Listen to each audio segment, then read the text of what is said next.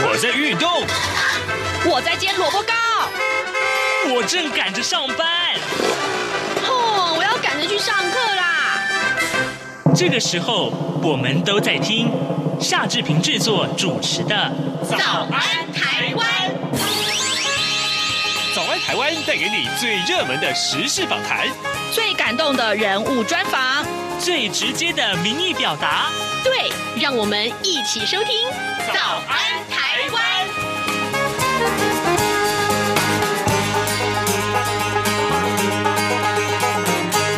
早安台湾，我是夏志平。今天是二零二一年的六月二十四号，星期四。等一下，我们要为您连线访问东吴大学政治系刘碧荣教授。我们请刘老师为大家解析最重要的国际新闻。在进行访谈单元之前，我们先来关心一下疫情。昨天呢，台湾新增加的本土病例是一百零四例，死亡数则是二十四。不过，更重要的是，这两天的疫情数据还没有完全和缓下来，因此指挥中心昨天宣布，三级警戒要延长到七月十二号。台湾的听众可能还要多加忍耐，一起遵守防疫规定。好的，我们先进一段广告，广告过后马上就回到今天的访谈单元。哎，你知道吗？侨委会今年的海外华文媒体报道大奖开始征件喽！真的吗？没错，今年是以“看见疫情下的华媒影响力”作为主题。除了原本就有的平面网络报道类、广播报道类之外呢，还增设了电视影音报道类哦。不止如此，还有全球新闻志工限定的侨务电子报新闻报道特别奖。只要你是侨务电子报的新闻志工，而且报道作品有在侨务电子报刊登过的，就可以报名啦。哇，奖项变多，报道被看到的机会也变多了呢。那参赛作品只要是聚焦台湾、报道台湾，而且是在限定刊播期间于中华民国境外媒体平台刊播就可以了吗？没错，赶紧把握时间，在八月十五号之前上网完成报名吧。那我赶紧上二零二一海外华文媒体报道大奖官网查询相关征件规范，网址 triple w dot o c a c media awards dot t w w w w 点 o c a c m e d i a a w a r d s 点 t w。以上资讯由中华民国侨委会提供。早安，台湾，你正吃着什么样的早餐？吐司加火腿蛋，咬一口，然后收听中央广播电台。早安，台湾，刘碧荣时间。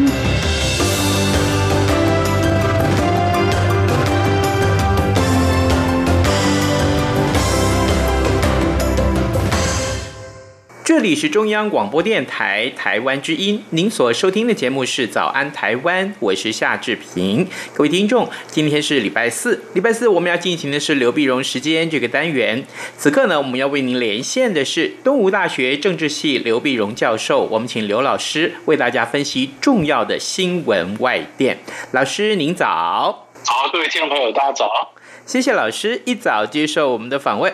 老师，我们这个礼拜先从美国开始看起啊。啊，过去这几个礼拜我们关注的是美国啊，有关于在啊拜登总统他去出席了这个 G7 的会议，还有就是这个北约的峰会。那么接下来呢，又陆续跟呃俄罗斯的总统普京啊来会谈。老师，我想继续来请教您，就是那这之后啊，这这之后，我们看到在呃很多的一些外交的行动也展开了，特别是啊这个礼拜好像俄罗斯要进行军演，这个军演就开到了美国门下了，这是怎么回事呢？对，那基本上它是六月十号就开始了，六月十号它是出动二十艘军舰啊，前往四千公里外的太平洋中部进行演习，那么其中有七艘呢。出现在珍珠港南部六十五公里的海域，啊，美国也出动了三艘神盾级的军舰呢，一路去追踪。那换句话说呢，大家可以讲说，这是呃，你想他美美国跟俄罗斯举行峰会呢是十六号，他十号已经出发了，所以它等于你可以，也有人讲说这是一个配菜啊，就是美国跟俄罗斯峰会的时候，那俄罗斯表示他也不示弱，但是我也是一个呃军事上的一个强权，呃，所以所以这只是展示他的武力，呃，作为作为等于是美国跟俄国高峰会的时候一个插曲啊，但是美国他当然基本上不会为这个所震慑住嘛，因为美国他基本上还是认为俄罗斯你虽然军事很强，但是你经济上还是不行。所以俄罗斯到底是不是以前苏联时代的那么强呢？其实都还是个问号。是，哎，那可是这个呃外电我们看到了，好像被大家解读说，俄罗斯其实是在告诉美国说，呃，我虽然可以跟你和平共处，但是问题是你不能忽略我自己啊。是，所以俄罗斯它基本上也是这样的。事实上，的很多个地方呢，你说它是呃各国都在秀。对，就比如说，我再再举个例子，俄罗斯他跟在在乌克兰东部，乌克兰东部集结，集结了以后，然后在呃美国跟呃俄罗斯说举行峰会，俄罗斯集结了后，哎，一下就收了啊，嗯，收了那就就有两种解释了，一种解释就是俄罗斯说我这个叫战争边缘啊，嗯，那么你你说这个会不会发动战争？哪里是你们外面猜得出来的呢？我俄国完全有主动。啊，我想我要能够升高紧张就升高紧张，降低紧张就降低紧张，就我有这个本事，你不能小看我啊。那另外，美国这个解释就是，你看俄罗斯，美国还是厉害，美国一讲说，呃，要跟你峰会，俄罗斯就让步了，啊，从乌克兰这边就撤回来了。可见，可见美国还是比较会玩，啊，其实各个各个国家呢都在就讲说他们内部的外交很成功，他们也都有内部的人交代。美国跟俄罗斯要举行峰会的时候呢，在峰会之前，呃，美国国务院呢也不断的跟国人去解释，说这个跟俄罗斯普京峰会呢，并不是说仇杀普京做了什么事儿啊，也不表示说每一个关系这样的改善，但是表示我告诉他们红线在哪里，嗯啊，然后然后这算是一个建设性的对话。你看他，因为表示美国国内还有人反对嘛，啊，他说你这是给普京的好处，给他个甜头才有这峰会。那不管怎么宣传，我们所看的是后面，嗯，就是你刚刚讲的外交的后续动作。后续动作，那你你的改善关系以后呢？第一个，你马上就是七月十号的时候，联合国安理会将要投票，投票说要不要在叙利亚这边进行人道援助。那么过去普京呢，他是反对的，因为他支持叙利亚的小阿瑟的政府，他也不希望国际上的什么联合国的什么人道援助啊登堂入室进到叙利亚。那现在美国跟俄罗斯呃改善关系以后，这第一个事情就是你会不会投票会不会通过呢？啊，俄罗斯还会不会杯葛呢？然后第二，美国跟俄罗斯他们各自的监狱里面都还有一点囚犯，就是呃美国也有几个陆战队的战士被俄罗斯关着，那他们会不会交换这个犯人呢？啊，交换的或者交换俘虏呢？啊，这是这是第二个。然后第三个呢，美国也在看，他告诉俄罗斯讲。你那个呃政治异议分子纳瓦尼啊，就是美国在要捍卫人权，所以是说你怎么不能让不能让他死在监狱里面呢？如果俄罗斯他在虐待或者怎么样，万一怎么样的话，那这个踩到红线了。嗯。然后第四呢，那就是美国跟俄罗斯也抗议了，就是骇客攻击太严重了。是。啊，虽虽然俄罗斯也同意跟美国一起调查，但是俄罗斯否认这个这些骇客跟他有关系。那那骇客的问题能不能双方遏制呢？俄罗斯当然也给了美国一个红线。俄罗斯说：“你再怎么样跟乌克兰怎么亲近，乌克兰不能加入北约。啊，如果乌克兰加入北约的话，俄罗斯我说那就是亲门踏户到我门口了，那我也跟你翻了。就大家都也是讲了一些红线，也都在考验着峰会之后双方有没有改善任何关系的契机。”啊，所以这是我们看的一个脉络。是，除了呃焦点是在俄罗斯身上之外，另外美国自己本身啊，呃，在峰会之后，其实也做了很多经贸上的突破，特别是跟欧洲部分啊，呃，老师这个部分也要请您为我们解说。对，那么欧洲是它基本这样子，呃，如果就顺序来讲，它是先跟欧洲达成一些突破，嗯，然后整顿，它等于是整队啊，美国跟欧洲整队以后，然后对抗俄罗斯啊。那么它在美国跟欧洲呢，本来有它的贸易打贸易战的，我们只看到美国跟中国大陆打贸易战，跟欧洲也有啊啊。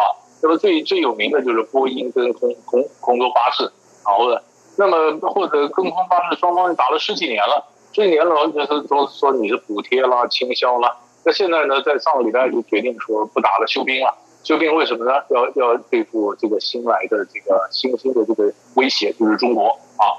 那美国呢，跟欧洲呢也同意要联合成立一个贸易科技理事会。贸易理事会呢，要做几件事。第一个呢，就是研究消除双方的贸易障碍。然后第二个更重要的是设定全球标准，因为它有话语权呢。现在大陆上、大陆啦各国都在抢说一个一个一个产品的标准啊。不管是科技的标准、环保的标准、劳工的标准，它主要设立全球的标准。美国跟欧洲说我们联手。第三个呢，就是共同促进这个创新啊，你要各种发展、各种创新产业，又要跟中国大陆实际上是全方位的对抗，而且谁的创新很重要。所以你看啊，这一次呃，美美国总统拜登呢到欧洲这样子走了一趟，实际上他一直是科技上的联合起来。他也联合之前我们也谈过，联合欧洲做基础建设啊，绿色的、环保的、更符合劳工环境标准的基础建设，主要是抗衡中国的带路倡议“一带一路”啊。然后在疫苗上面呢，它也跟欧洲联合起来，不管在世界上的分生疫苗，或者说成立疫苗雷达啊，说怎样监控以后，任何再有新的这个疫苗出来，呃，疫情出来的话呢？那美国、欧洲联合起来，一百天之内就希望能够教你怎么样的对抗，怎么样的治疗，而且有可负担的这个这个疫苗出现啊。是，所以疫情、呃，基础建设、科技、经贸。都和欧洲联合，所以这是一个全方位的一个阵势，这样子摆出来。是的，各位听众，今天早上志平为您连线访问东吴大学政治系刘必荣教授，我们先请刘老师为我们来解说啊。自从呃过去这几个礼拜以来，我们看到拜登总统在呃各国呃所举行的这个峰会上面，或者说呃峰会之后的一些积极的外交行动。老师，接下来我们看到伊朗啊，呃中东问题向来是老师跟我们连线的时候一个很重要的。区块，老师，我们看到六月十八号的时候，伊朗进行大选了。这个选举的结果，我们要请老师告诉我们。同时呢，还有什么样的影响？对，因为这结果呢，其实就牵涉到伊朗的将来是温和派呢，还是强硬派的当家啊？嗯，那当然，你说你说他是呃，很明显的这次呢，选举结果在在还没开票之前，大家都已经猜得出来是莱西会当选啊，嗯，因为他们他们基本上是一个。以教领政的一个社会，以教领政社会，所以他这个这这个呃，经宗教领袖哈美尼呢，他底下有一个类似枢密院的这样的一个一个团体，那么那么所有的所有的这个政治候选人，你够不够资格，能不能选？那宗教领袖他要过滤啊，所以他已经排掉了很多自由派的或者跟宗教领袖会唱反调的，但是留下来当然都是自己人嘛，嗯，自己人那就是比如说就是就莱西莱西是法官出身。他他也怕，他也违反了很多人权的一些一些经一些一些记录啊，所以在美国的欧洲里面列为是被制裁的名单啊。但是他非常强硬，他是代表代表哈美尼的这派这个强硬强硬派的势力起来。这边那于是他就看了，那到底美国跟这个呃美国跟那个伊伊朗的进行要重返伊核协议的谈判，在维也纳谈了好几个回合。那现在这个强硬派的总统八月三号要就职了。那么这伊核协议还谈不谈呢？啊，那当然，礼拜一的时候他举行记者会，他说当然谈了，也呼吁美国回到伊核协议，但是他表示我不是为了协议而有协议啊，那你要解除制裁要给东西啊，嗯啊，但是那也换句话说，呃，他在发展核武方面他的立场还是很强硬的，那就看你怎么谈了。是，然后呃，他也说要跟海湾的阿拉伯国家要要改善关系。因为伊朗一起来以后，阿拉伯国家就开始紧张了。阿拉伯国家紧张，尤其隔着这个波斯湾或者是海湾的阿拉伯国家呢，他们就就为什么会跟以色列先靠得近呢？就是面对伊朗的威胁。这伊朗起来以后，他就告这个国家说：“你不要怕，我想跟你改善关系。”对啊，这些国家你假如说改善关系，你的飞弹直接威胁到我啊！啊，你那个伊朗的飞弹问题是不是放在谈判桌上要谈呢？但是莱西在记者会上说，飞弹问题不谈，那飞弹一不谈怎么改善？我也不太晓得啊。然后他也讲，他也讲说，他也讲说呢，呃，他有一点我觉得就外交思考上是对的。他说，呃，伊朗的外交不应该被伊核协议所绑着，好像除了伊核协议，伊朗就没有外交了。伊朗还是要跟很多国家要发展外交关系啊啊，那等等，那就看他怎么做了。那么说？那这里面当然最最支持伊朗的这两个国家啊，一个就是中国大陆，一个就是俄罗斯啊。俄罗斯不管在军事上，在能源上的问题都支持这个伊朗。中国大陆呢，习近平前不是这这个这个上一次访伊朗时候也给了答应伊朗二十五年四千亿的。这个投资的这个承诺，那中国来讲，不管是一带一路要从要和中东，或者说美国从中撤出，中国要补这个的权力的真空，那这几块补进来，那当然就就是，呃，美国如果真的走，那就把这块就让给让给这个中国啦、俄罗斯啦啊，然后重新重写中东的历史。是，老师有一个背景问题，就是当然了，伊朗这几年来一直是美国呃制裁它的经济啊，所以让它的这个油品是没有办法呃呃出口到其他国家去。呃，我前几天看到了一个数据啊，伊朗因为这些个制裁，呃，大概损失了将近有一千亿美元啊，就油品的问题，光是这个项目就有这么的多。所以呃，假定说现在伊朗自己的愿望是希望这个经济制裁。才可以解封，那他愿意拿什么去跟美国交换呢？这很有趣啊！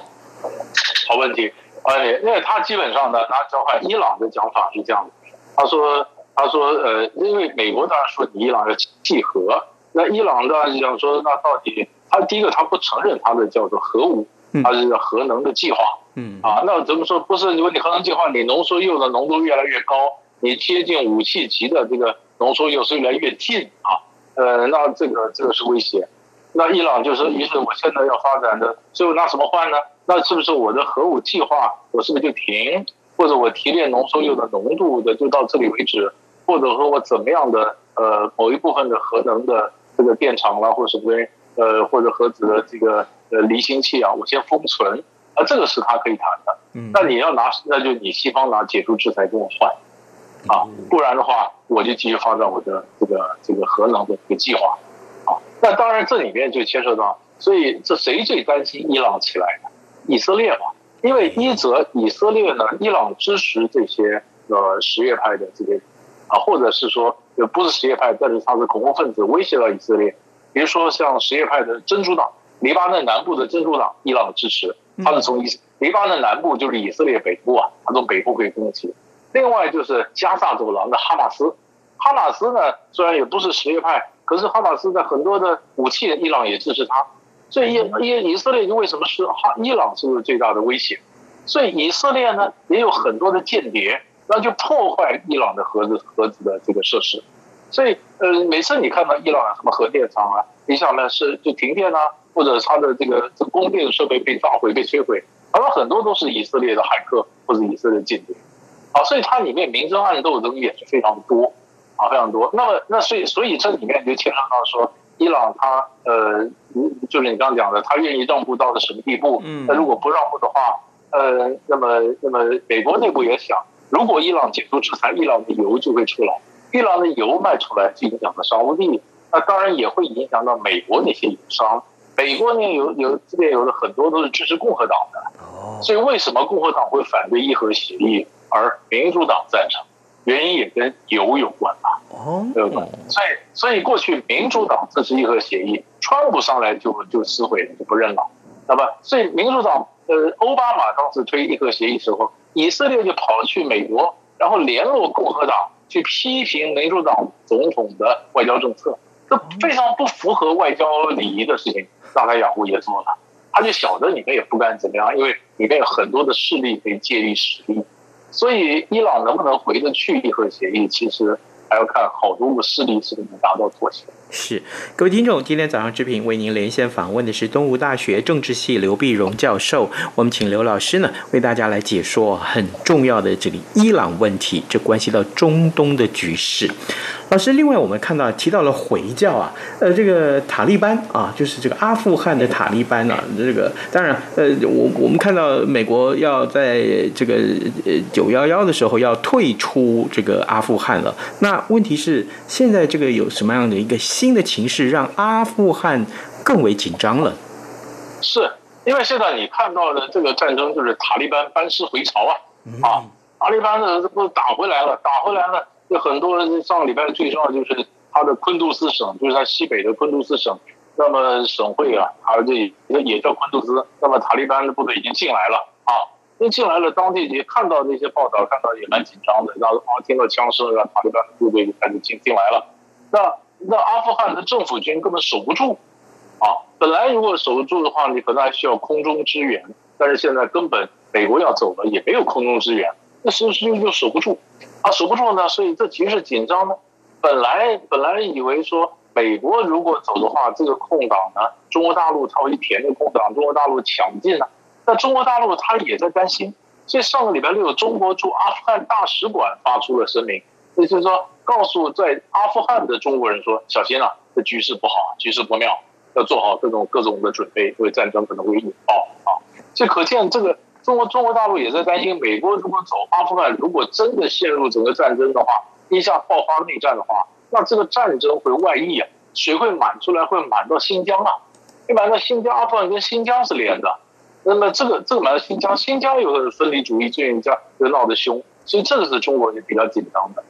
美国呢，一看到这形势不对了，所以礼拜礼拜天的时候，美国国务院赶快讲，哎呀，美国也非常重视跟阿富汗的关系哈。那么，因为美国重点不能让恐怖分子再度在阿富汗滋生，成为成为这个攻击美国的基地，所以美国会加强阿富汗的关系。然后白宫赶快就说，请阿富汗总统这个贾尼啊，那么在这个礼拜五到白宫做客，来来访问了访问白宫，表示对你的支持。可是问题，这些通通都是外交啊，不是军事啊。而你的外交上口头的支持，可是挡不了塔利班班师回朝啊。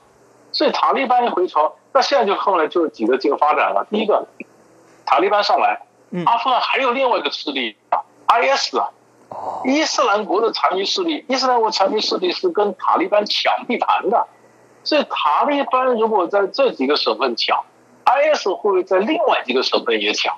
那这样子，喀布尔当局不是腹背受敌吗？那这里面会是什么关系？然后中国如果怕阿富汗的冲突蔓延到中国来，那中国会不会？大陆上会不会因为什么原因，他有没有部队会进来？那可是谁进来谁输啊？因为这是帝国坟场啊，所以中国大陆也非常小心。对，那谁会来？美国也希望印度帮他管一管这块啊。所以印度，可是印度现在疫情那么严重，哪有时间管到阿富汗这块啊？所所以所以阿富汗人也就是。你这日月反正蛮悲惨的，现在到到底后面怎么发展，充满太多太多的不确定因素。这会不会影响到美国的撤军行动啊？说的会不会反悔啊？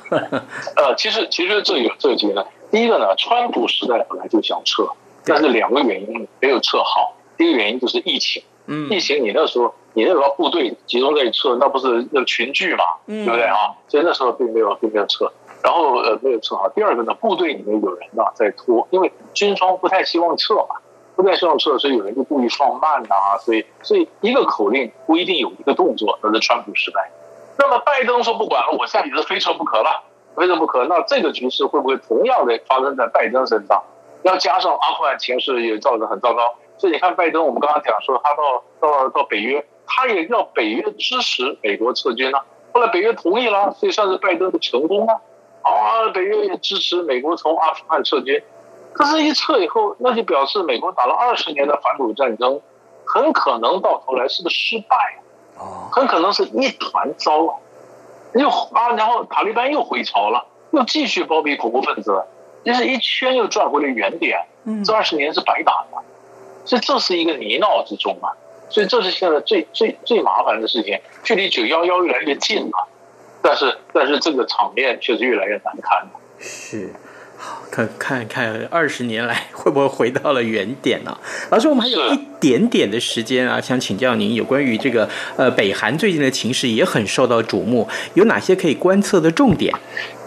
北韩最有趣就是它传达出来的和这个这个不是就是前后矛盾的一些讯息啊。在六月十七号的时候，金正恩呢在劳动党八届三中全会就表示。他说要做好对话跟对抗的两手准备。嗯，哎，这一来呢，美国马上就解释了。所以十七号、十八号登出来以后，二十号，美国这个国家安全顾问苏利文就讲很好啊，这是有趣的信号哈。嗯。那么美方正在期待韩北韩能够更清楚的再讲一下你到底是什么意思啊。然后美国的美国的这个北韩事务特使金星啊，也说美国愿意不设任何条件、任何地方、任何议题都可以跟北韩再谈。没想到，呃，二十二号的时候，礼拜一的时候呢，金正恩的妹妹金宇正就说：“你们解读错误，这是个错误的期待。”嗯啊，而且更有意思，他引了一个韩国的这个俗话，他说：“解梦比做梦要好。”你要去解梦，你不能在那儿做梦，但是做梦是没有，所以不会跟你谈。那除非有没有没有具体的结果啊，每一次就是作秀就不谈。哎，这就很有意思了，因为北韩的饥荒很严重。嗯，北韩的经济问题是很严重，那这个问题会不会催着北韩什么真的跟美国坐下来谈的？那他们准备好没有？所以我觉得，即便开始对话，美国也没准备好怎么解除制裁，给什么？北韩要给什么？那北韩经过过去川普时代的一一一连串的热闹的这个外交以后，又回到原点，只是北韩的行为收敛一点，但是但是很多制裁还在，所以北韩总希望说，你美国人给我一个什么东西？那目前看起来只是放话。啊，不晓得后面有没有更进一步的动作。嗯，那那日本跟南韩要不要给他写什么样的？呃，比如说要给他一点强制的一些制裁啦、意见啦什么的。那目前当然因为这事情刚发出来，哎，这没有南韩，南韩的文在寅他们传统立场都希望能够对话嘛。嗯啊，但是因为南韩要选举嘛，呃，有就这这个几几几几几三年下来，这个呃两韩关系没什么进展，所以韩国我看南韩也没什么话语权。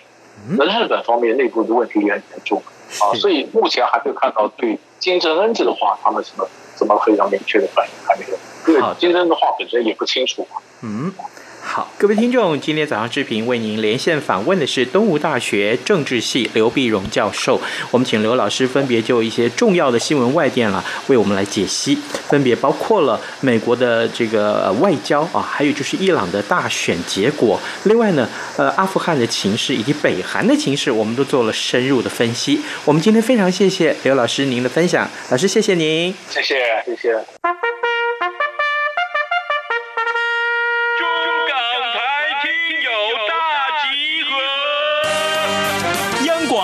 看 ING 和港式大排档节目联手大放送，此刻正在进行听友空中来点名活动，即日起到七月三日止，只要张开耳朵，动动手指，就有机会轻松拿大奖。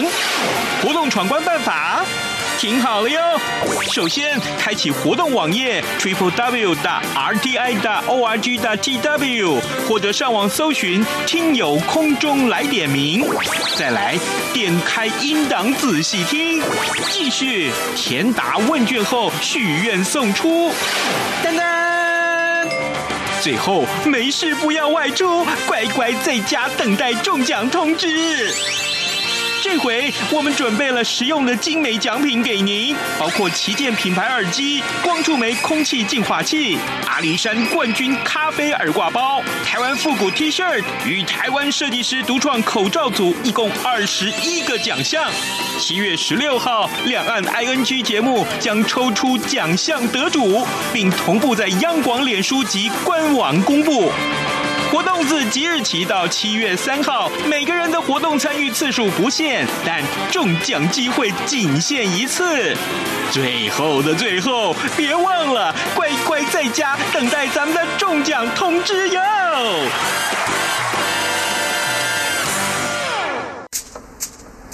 早安，台湾，你正吃着什么样的早餐？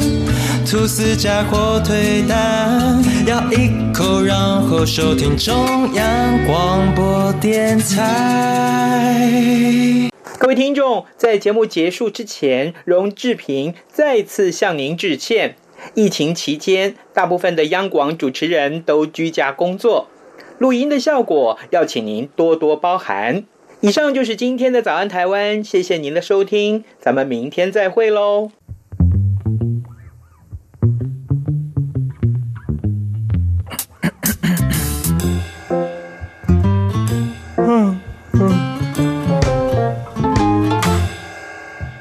早安，你好，欢迎光临。今天吃汉堡或三明治，加杯饮料，只